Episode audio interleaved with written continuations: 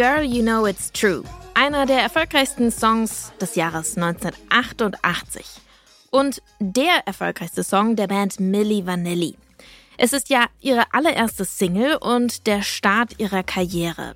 Der Song macht sie sogar in den USA zu Stars.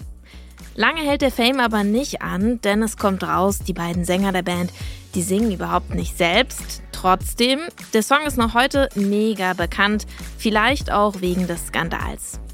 Über den Beginn und das Ende von Milli Vanilli läuft derzeit auch ein Kinofilm.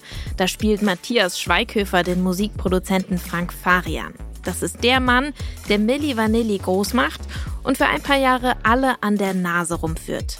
Frank Farian ist diese Woche gestorben.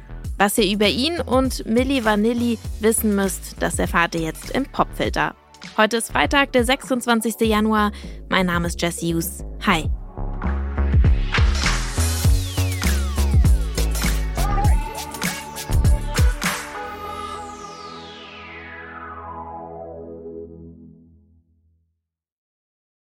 Frank Farian, our producer, called us. He said he had a single that would be a hit.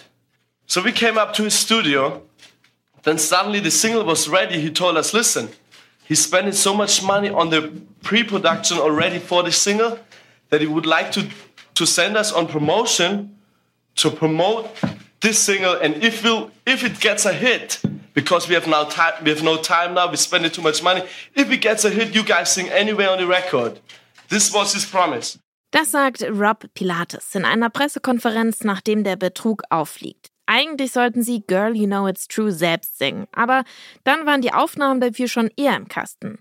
Als der Song tatsächlich ein Hit wird, werden sie dann aber auf Promotour geschickt, mit dem Versprechen, alle weiteren Milli Vanilli Songs dürfen sie dann selbst singen. Rob ist einer der angeblichen Sänger von Milli Vanilli. Gemeinsam mit Fab oder Fabrice Morvan sind die beiden kurz vorher noch die Shooting Stars. Sieben Wochen sind sie ganz oben in den US-amerikanischen Billboard-Charts. Vor ihnen schafft das keine andere Band aus Deutschland. Aber nochmal einen Schritt zurück. Frank Farian, der ist zu Beginn seiner Karriere Rock- und dann Schlagersänger. Für eine Weile ist er auch relativ erfolgreich damit. Der große Durchbruch gelingt ihm aber nicht. Mit seiner zierlichen Gestalt, dem eher schütteren, langen Haar und der etwas schiefen Nase hat er keine Chance in der glamourösen Schlagerwelt der 70er und 80er. Deswegen fängt er an, Songs für andere zu schreiben. Und er sucht MusikerInnen, die seiner Meinung nach das Potenzial haben, berühmt zu werden. So gründet er zum Beispiel die Gruppe Boney M. Das sind diese hier.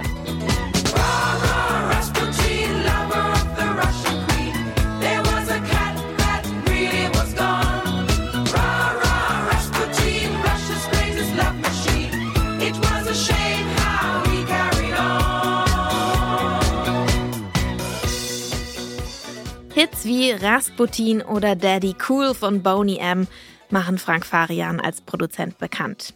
Als es Ende der 80er mit Boney M nicht mehr so gut läuft, startet er ein neues Projekt, Milli Vanilli. Dafür findet er die beiden Tänzer und Models Fab und Rob, die perfekten Posterboys für den RB-Sound, den er verkaufen will. Ihr habt es schon gehört, unter falschen Versprechungen schickt er sie um die Welt und als sie zurückkommen, ist auch der Rest des Albums schon mit anderen Sängern aufgenommen. Rob und Fab haben keine andere Wahl, als mitzuziehen, auch ihr Vertrag hindert sie daran, die Band zu verlassen. Sie bewegen bei all ihren Auftritten nur ihre Lippen, während die Stimmen der eigentlichen Sänger vom Band kommen. 1990 gewinnen sie für ihr Album sogar einen Grammy. Lange haben sie davon aber nichts, denn im selben Jahr fliegen sie auf. Bei einem Festivalauftritt stockt nämlich das Playback.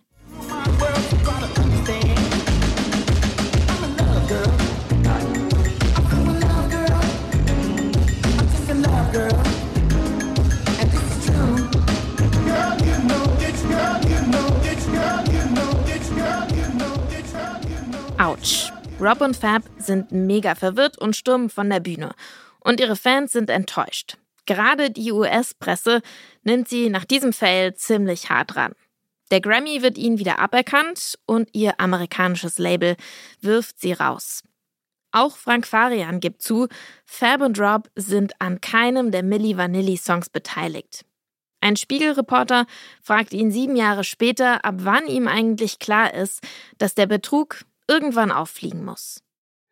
Es war mir spätestens klar, als wir den Kreml bekommen haben. Und ich war der Einzige, der unglücklich war. Alle haben gejubelt und ich war der Einzige, der im Sessel versunken ist und habe gesagt, mein Gott, jetzt sehe ich den großen Berg, der auf, der, der auf mich zurollt und der mich, der mich begraben kann. Und ich habe dann noch die Kurve gekriegt. Und ich bin heute froh, dass ich das gemacht habe und auch den Leuten dann bewiesen habe, dass ich dann doch mit, mit, mit La Bouche und No Mercy und jetzt auch mit Chili, dass ich dann, äh, dass halt meine, meine Arbeit halt doch seriös bewertet wird mhm. und, und äh, dass ich kein, kein Schummler bin. Die beiden angeblichen Sänger haben danach allerdings keinen Erfolg mehr. Rob stirbt viel zu früh an den Folgen seiner Alkoholabhängigkeit. Fab wirft dem Produzenten vor, sie für seine Zwecke ausgenutzt zu haben. Und Frank Farian, der ist nach Milli Vanilli tatsächlich noch einige Jahre als Musikproduzent erfolgreich. Ein Hit wie Girl You Know It's True landet er aber nicht mehr. Das ist unser Song des Tages, Girl You Know It's True von Milli Vanilli.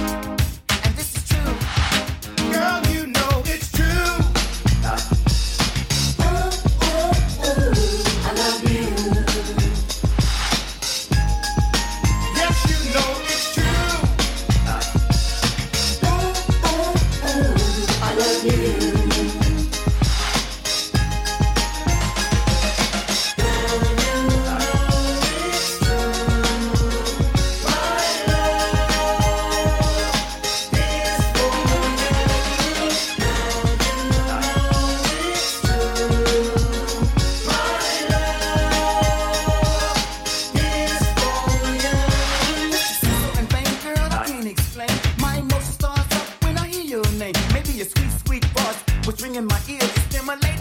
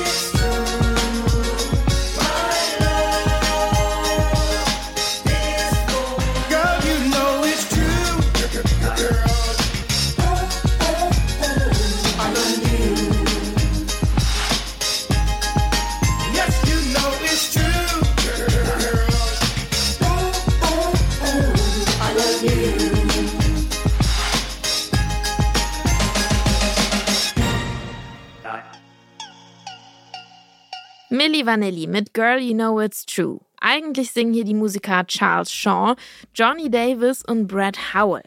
Und was auch wenige wissen, der Song ist eigentlich eine Coverversion. Das Original stammt von der wenig bekannten US-Band New Marks.